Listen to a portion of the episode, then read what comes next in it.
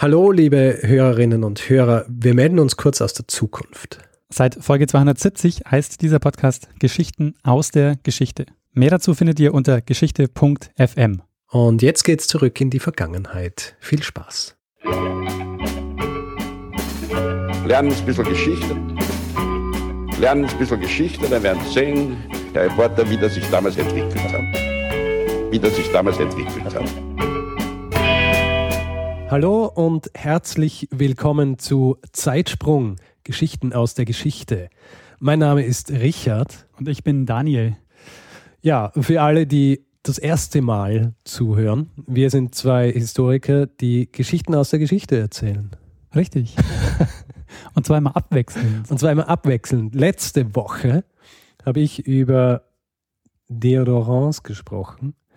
Diese Woche ähm, sprichst du über was, Daniel? Nur, ich habe keine Ahnung über was. Bitte klär mich und unsere Hörerinnen und Hörer auf. Diese Woche geht es um das Thema Weltreisen. Weltreisen. Okay, Beziehungsweise ja. es geht sogar, es, es, es geht ein bisschen weiter, es geht nicht nur um Weltreisen, es geht um Weltumrundungen. Ah, Phileas Fogg. Ähm, Hat es damit zu tun, allerdings schauen Aha. wir uns eine Geschichte an, die deutlich früher stattfindet. Ähm, diese Fogg-Geschichte, die du jetzt erwähnt hast, das ist ja basierend auf dem Jules Verne-Roman In 80 Tagen um die Welt. Mhm. Um die geht es jetzt nicht. Ja, äh, auch nicht um das Original. Also es gibt ja das Vorbild von dem George Francis Train, der 1870 in 80 Tagen wirklich die Welt umrundet. Ja.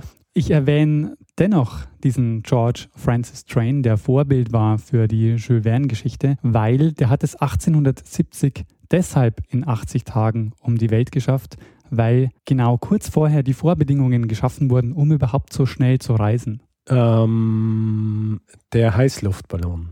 Nee, nicht Heißluftballon. Wann? Äh, 1870 hat er diese Reise angetreten, diese 80 Tagen. Ja, die Eisenbahn.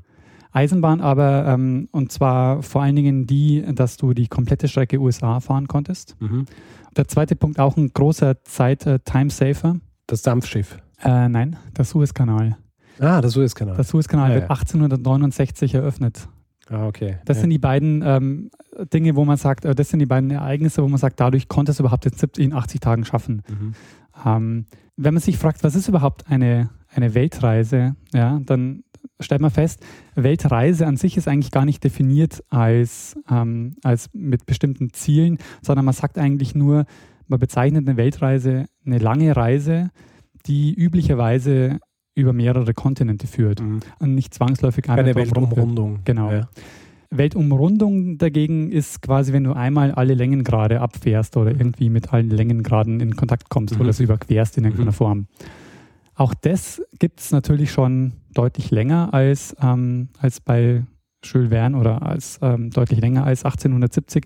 Die erste Umrundung, von der man sagt, da ist einmal ein Schiff komplett um die Erde gefahren, ist die sogenannte Magellan-Expedition, die zwischen 1519 und 1522 unterwegs war. Mhm. Was ist im Moment, würdest du sagen, der schnellste Weg, einmal die Erde zu umrunden? Ja, mit dem Flugzeug. nee, es gibt einen schnelleren Weg. Einen deutlich schnelleren Weg. Äh, schneller als mit dem Flugzeug ja. die Welt zu umrunden. Ja. Die ISS umrundet alle 92 Minuten ah, die Erde. Hey, yeah. Sehr gut. Die Geschichte, die wir uns ja aber jetzt anschauen, da geht es um eine Weltumrundung. Ja. Die dauert zwei Jahre und war einige Jahre früher als die Jules Verne-Geschichte, mhm. nämlich im Jahr 1846. Also ich will jetzt, ich will mich ja gar nicht auf die Debatte der Superlative einlassen, ja, ob das jetzt die erste Weltreise war und ähm, je nachdem, welche Maßstäbe man da ähm, ansetzt. Aber die Weltreise, um die es jetzt gehen wird, ist sehr bemerkenswert, denn es ist die erste Frau, die alleine die Welt umrundet und zwar eben im Jahr 1846. Vielleicht hast du von dieser Frau schon gehört. Die Protagonistin heute ist die Wienerin Ida Pfeiffer. Nein. Die ähm, Wienerin Ida Pfeiffer ist also die erste Frau, die alleine die Welt umrundet und zwar im Jahr 1846 und das ist schon sehr bemerkenswert. Allerdings. Also Ida Pfeiffer ist 1797 in Wien geboren und sie hat lange nicht die Möglichkeit in ihrem Leben ausgedehnte Reisen zu unternehmen, auch wenn es schon lange ihr Wunsch war, auch ähm, zu reisen. 1838 stirbt dann ihr Mann und mit dem hat sie zwei Kinder und die sind dann jetzt auch schon langsam in dem Alter, dass sie ähm, sich nicht mehr so viel um die Kinder kümmern muss. Die sind groß genug. Und dann beginnt sie mit Reisen. Und ihre erste Reise führt sie nach Palästina und Ägypten im Jahr 1842. Mhm. Zu dem Zeitpunkt ist sie dann 44 Jahre alt. Und sie führt ein Reisetagebuch. Und nachdem sie wieder zurück ist, wird sie dann so gefragt von Verlegern und Freunden, ob sie das nicht veröffentlichen will. Mhm. Das macht sie dann auch unter dem Titel Reise einer Wienerin in das Heilige Land. Mhm. Und das Buch wird ein großer Erfolg. Und sie finanziert dann in der Folge ihre weiteren Reisen durch Bücher, die sie schreibt. Ah ja. Also sie reist immer, ähm, schreibt dann Bücher und ähm, ähm, finanziert sich damit die weiteren Reisen. Und sie war bekannt durch die Bücher. Durch die Bücher, mhm. genau. Und weil es natürlich auch für die damalige Zeit sensationell war, dass eine Frau alleine sich ähm, auf, auf, auf diese großen und langen Reisen begibt. War sie wirklich ganz allein, oder? Wir werden das noch ein ähm, bisschen genauer uns anschauen, nämlich äh, wir werden uns ihre erste Weltreise ein bisschen genauer anschauen. Okay. Ihre erste Weltreise, die macht sie, also sie macht insgesamt zwei Weltreisen. Die, ihre erste Weltreise ist von 1846 bis 1848, also dauert zwei Jahre.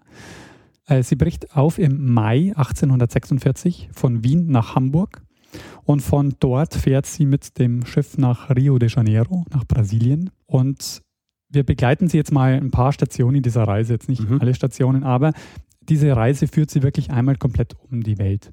Was man an ihr sehr gut ablesen kann, ähm, das sei noch vorausgeschickt, ist ein europäischer Blick auf die Welt, mhm.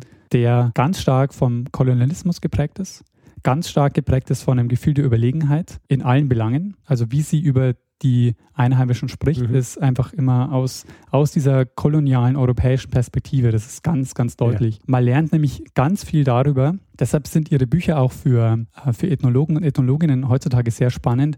Halt ganz viel darüber, man lernt eigentlich mehr über die Europäer als über die Länder, über die sie ja. schreibt. Über das Selbstverständnis. Genau. Ja. ja. Ihre Beschreibungen sind deshalb auch halt zum großen Teil extrem rassistisch. Also sie beschreibt dann manchmal hat man so das Gefühl, wenn man so die, die Zitate, die Bücher, wir werden sie auch verlinken, die gibt es mittlerweile natürlich frei im Netz verfügbar, die lesen sich so ein bisschen, als würde sie durch ein Zoo laufen. Also so, so schaut ja, sich ein bisschen ja, die Welt an. Es gibt allerdings auch Momente, an denen sie die Rolle, diesen europäischen Blick auch so ein bisschen reflektiert. Ähm, das fand ich auch sehr interessant. Zum Beispiel schreibt sie an einer Stelle, wenn uns die sogenannten barbarischen und heidnischen Völker verabscheuen und hassen, haben sie vollkommen recht.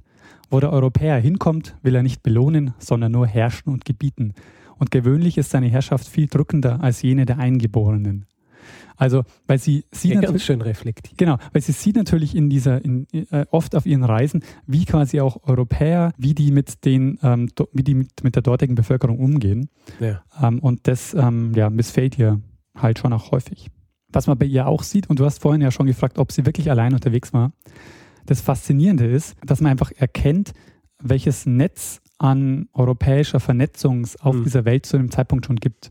Mhm. Also ihre Reise ist quasi ungeplant, also schon geplant im Sinne von, ähm, sie hat schon bestimmte Fixpunkte, zu denen sie hin will, mhm. aber wie sie die Reise gestaltet, entscheidet sie immer vor Ort. Mhm. Und sie trifft immer Leute, Europäer, die ihr helfen und die sie aufnehmen und die ähm, die ihnen Empfehlungsschreiben ähm, ausstellen, mit denen sie dann weiterkommt.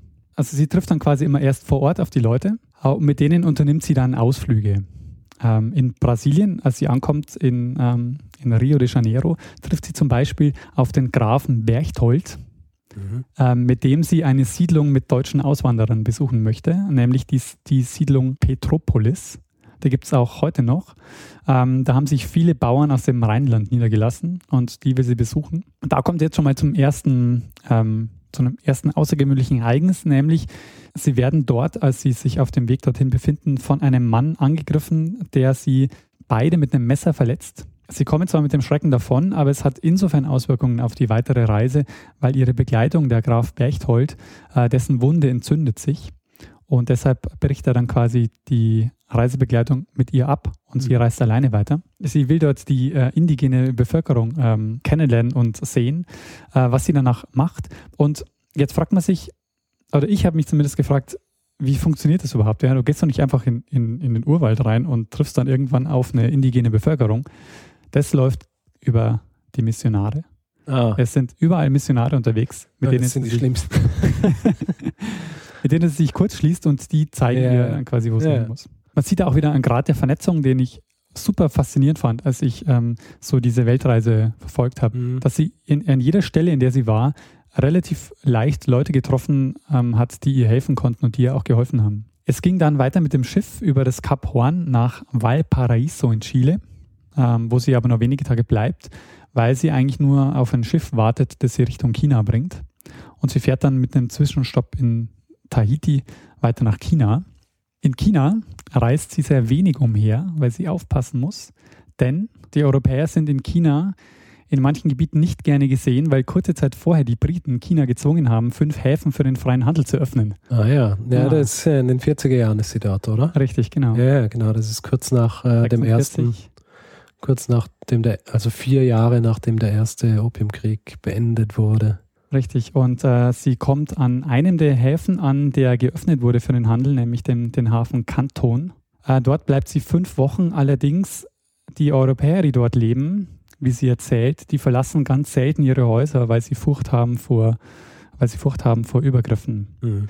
Deshalb ja eine schöne Verbindung zur, ja, zur ja, Geschichte. Sieht man auch die ähm, auch interessant eben zu sehen, dass die Auswirkungen des, äh, des Opiumkriegs, äh, wie das dann halt auch wirklich so für die, für, für die Bevölkerung dort und auch für die, für die Europäer dort war. Ja, das, dass das nicht dann so, ja, okay, wir haben jetzt da gewonnen und jetzt können wir uns da frei bewegen, sondern es ist schon kritisch auch.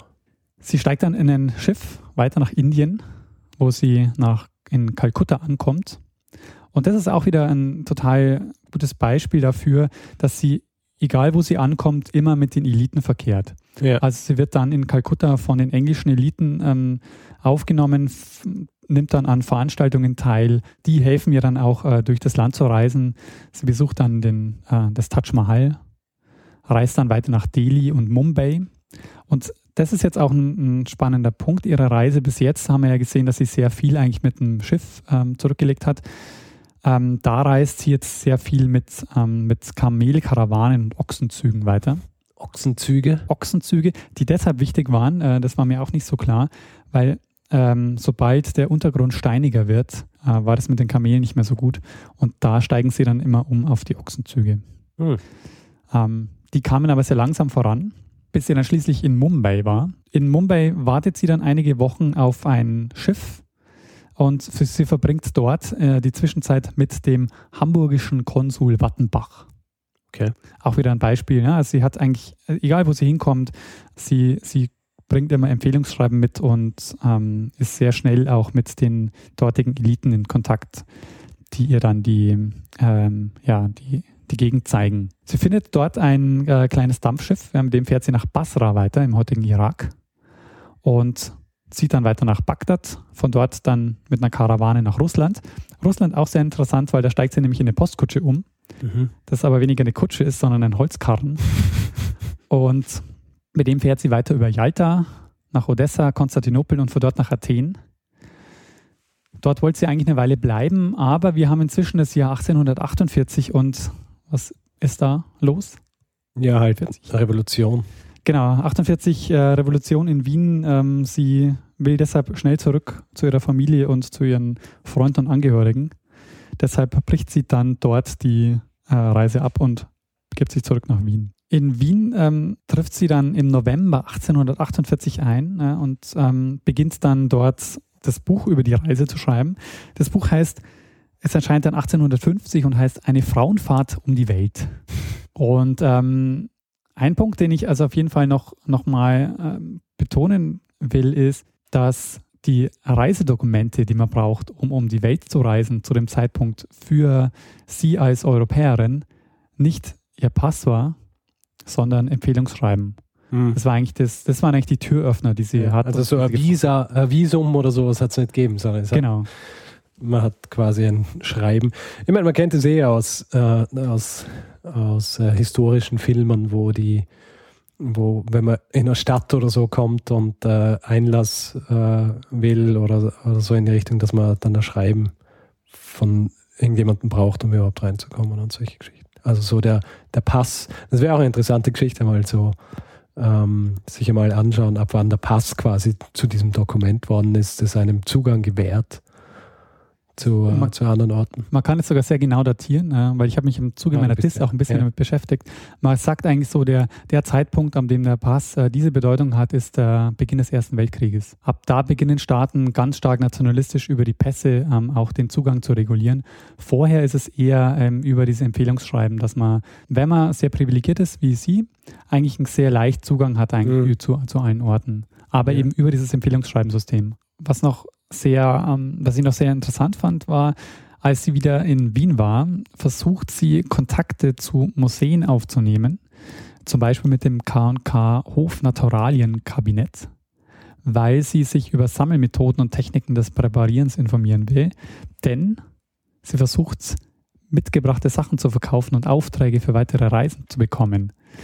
Denn sie beginnt nämlich schon auf ihrer ersten Reise nach Palästina damit, dass sie Naturalien sammelt. Also Pflanzen, Käfer, Schmetterlinge, Krebse, Fische, mhm. Vögel, sammelt sie alles und ähm, schickt sie dann quasi nach Wien, beziehungsweise nimmt sie mhm. mit und versucht sie dann quasi hier auch ähm, in, in, Museen, an, an, Museen zu verkaufen. Man, man kann sagen, dass sich in heutigen europäischen Museen sehr viele Gegenstände der Ida Pfeiffer befinden. Also im Naturhistorischen Museum finden sich einige und auch im Museum für Völkerkunde das jetzt nicht mehr so heißt. Weltmuseum. Das jetzt Weltmuseum heißt. Da befinden ab sich. Ab 2017 dann, wenn es wieder eröffnet wird. Okay. Also ab 2017 dann Weltmuseum. Da befinden sich äh, sehr viele Gegenstände der Ida Pfeiffer, die sie mitgenommen hat aus, ja. äh, aus ihren Reisen. Es kann sein, dass, ähm, dass mir deswegen der Name ein bisschen äh, bekannt vorkommen ist, weil ich vielleicht mal drüber äh, was gelesen habe. Auch über diese Problematik, weil das Weltmuseum muss ja jetzt auch, wenn sie dann wieder eröffnen, wird es ja einen eigenen Bereich geben, der sich äh, kritisch auseinandersetzt mit, mit dieser Art der, der Beschaffung äh, von, von, äh, von Gegenständen fürs Museum. Stimmt, ja. ja. Das ist interessant. Mehrere Tiere, die sie gesammelt hat, ja, sind nach ihr benannt. Echt? Ja. Ah. Darunter gibt es äh, eine aus Borneo stammende Garnelenart, die heißt Palemonidae, eine Stabheuschreckenart Myronides ähm, pfeiferae da gibt es auch eine Meeresnacktschnecke, die Vaginulaidae. Eine Wasserfroschart aus Madagaskar, die heißt Aranaidae. Naja. weißt du, was ich auch immer interessant finde, wenn ich so, wenn ich so höre von, von ähm, Tierarten, die irgendwo gefunden werden und dann benannt werden nach diesen Leuten, dass die dann diese, sich dieser Nomenklatur annehmen, die äh, oder diese Nomenklatur verwenden für, für Tiere mit, keine Ahnung, Genus und, und dann diesem Eigennamen für, für Tiere, die wahrscheinlich schon lange Namen haben von der indigenen Bevölkerung, ja, oder vielleicht nicht ja. von der indigenen, sondern überhaupt in dem Land. Aber ja, es irgendjemand aus Europa findet dieses Ding und kriegt dann den Namen und ist dann der offizielle Name dafür. Das ist natürlich auch dieses, äh, dieses, dieser europäische Blick, der dann quasi ja, die Welt prägt. Ja dieser strukturelle Kolonialismus, der bis heute bestehen bleibt. Eigentlich. Auch Entdeckung Amerikas, ja, weil Kolumbus nach, äh, nach Amerika kommt. So. Dabei weiß jeder, dass es der Live Erikson war, der es gefunden hat. Das ist auch überhaupt, äh, es gibt ja auch in, in dieser Kolonialismusforschung, äh, wird ja auch der Begriff Entdeckung auch sehr, ähm, sehr kritisch äh, gesehen. Ja, ja. Also den verwendet man da eigentlich nicht. Ja, sicher. So, ah, vorher hat es das nicht gegeben. Genau. Ja. Ja, du fragst dich sicher, jetzt ist die Ida Pfeiffer wieder da. Wie geht es denn mhm. weiter? Ja.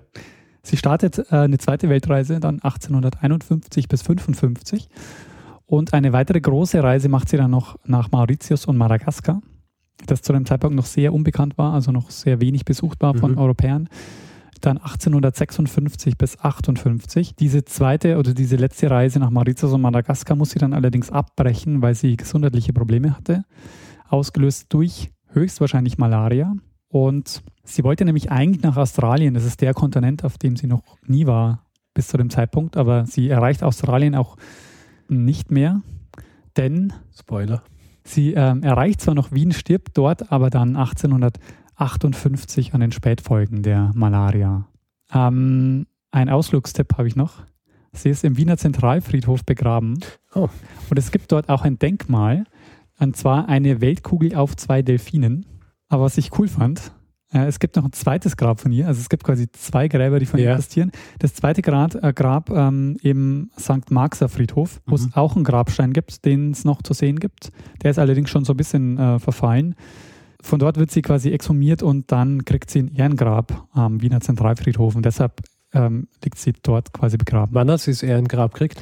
Äh, weiß ich gar nicht. Aber jetzt ist, ich meine, ist es 100 Jahre später passiert? Oder nee, nee, das es, ist, äh, ähm, es ist schon bisschen später passiert, aber es ist schon, es ist schon zeitnah passiert. Mhm, mhm. Da muss ich ja mal äh, muss ich einen Ausflug machen. Ich gehe ja gerne auf den Zentralfriedhof. Nicht zuletzt, weil gegenüber vom Zentralfriedhof das äh, großartige Schloss Concordia ist, das äh, Riesenschnitzel und ähm, Cordon Bleu Spezialitäten Ah. anbietet. Wir kriegen nichts von ihnen bezahlt, muss ich dazu sagen. Es ist einfach nur so. Aber es ist wirklich fantastisch. Also Ja. wer, mal, wer mal in Wien auf Urlaub ist ähm, und beim Zentralfriedhof ist, muss unbedingt da rein. Ähm, meistens ist es gut, äh, so ähm, wenn Allerheiligen aller Seelen ist, da reserviert man sich dort einen Platz und dann äh, wandert man so ein bisschen entlang. Da ist dann meistens das Wetter auch so fein äh, herbstlich und dann äh, kann man nach dem Gang durch die Gräber sich hinsetzen und einen Schnitzel genießen.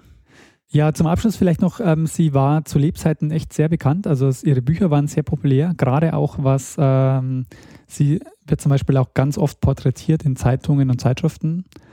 Und ähm, sie gerät allerdings dann ähm, in Vergessenheit. Äh, Jetzt ist sie wahrscheinlich eher so als Forschungsgegenstand ausgegraben worden, oder? Oder so in die zweite Entdeckung quasi. Ähm, ja, also natürlich auf der einen Seite durch so ähm, für so äh, ethnologische Forschung sehr Mhm. interessant, aber gleichzeitig auch aus so einer feministischen ähm, Bewegung heraus, wo man sagt, äh, das ist quasi eine Mhm. Pionierin des, äh, des Reisens gewesen, die quasi zu dem Zeitpunkt schon unterwegs war Mhm. und ähm, alleine die Welt bereist hat. wo man dann halt so diesen, diesen Schnitt machen muss und halt dann auch quasi sagen, ja, aber trotzdem Kind der Zeit und schwerstens kolonialistisch geprägt. Genau. Ja. Aber was ich ähm, auch sehr, sehr spannend fand bei ihr ist, dass sie ähm, auch deshalb für die ähm, ethnologische Forschung so interessant ist, nicht nur weil sie den europäischen Blick hat, sondern weil sie als Frau Einblicke in ähm, eine Welt bekommen hat, die den ähm, dortigen Ethnologen bis jetzt verwehrt blieb, weil sie halt ähm, ganz viel in diesen, in diesen Frauenzirkeln auch Zeit verbracht hat.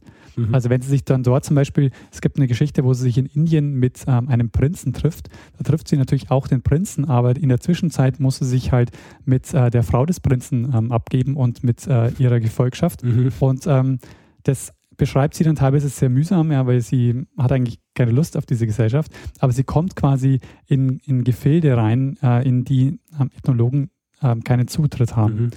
Also ein, ein letzter Trivia-Fact noch. Okay. Ja. Ida Pfeiffer wäre eigentlich auf dem 50-Schilling-Schein abgedruckt gewesen in der Serie 1995, 97. Mhm.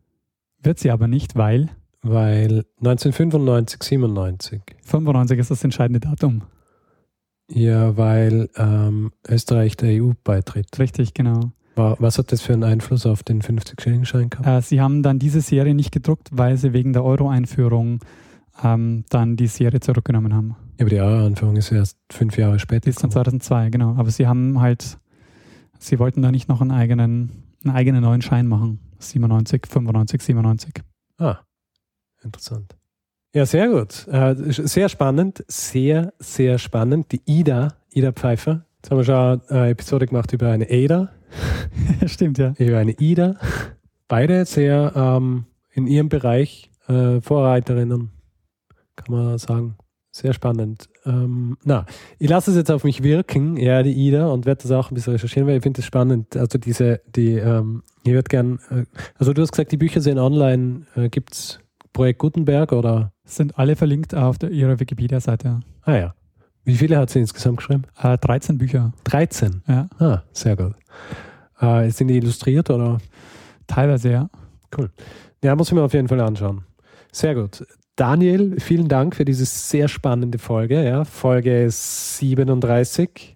Ähm, gut, äh, Feedback. Äh, wer gern Feedback geben will zu dieser oder auch anderen Folgen, kann dies gerne tun. Äh, zum Beispiel per E-Mail, klassisch. Ähm, feedback at zeitsprung.fm ein bisschen moderner Facebook, direkt auf der Seite facebook.com slash zeitsprung.fm oder auch via Twitter, entweder an den Daniel direkt at Mestner oder an mich at Stormgrass. Wir haben noch immer keinen offiziellen Zeitsprung Twitter-Account. Nee, aber dafür jetzt auf Snapchat. Was? Nee. Ah. Snapchat, Snapchat Zeitsprung Stories. Ähm, na, nicht auf Snapchat, aber eben auf Twitter und ansonsten äh, natürlich auch äh, noch klassischer auf der Website selber, zeitsprung.fm. Es ist ähm, Software in Form eines Blogs. Das heißt, wir haben eine Kommentarfunktion und jeder, der will, kann Kommentare abgeben. Wer will, ähm, kann uns auch gerne bewerten, raten auf ähm, iTunes. Dort gibt es eine Sternebewertung, dort können wir uns Sterne verleihen oder auch direkt eine Rezension verfassen. Korrekt. Gut. Dann bedanken wir uns fürs Zuhören. Ja, vielen Dank fürs Zuhören. Vielen Dank, Daniel, nochmal für diese Geschichte. Und ich denke, wir sind jetzt an diesem Punkt angelangt, wo wir ohne weiteres sagen können, dass nur noch einer Person etwas zu sagen bleibt. Und zwar Bruno Kreisky. Lernen ein bisschen Geschichte. Lernen ein bisschen Geschichte, dann werden Sie sehen, Herr Reporter, wie das sich damals entwickelt hat. Wie das sich damals entwickelt hat.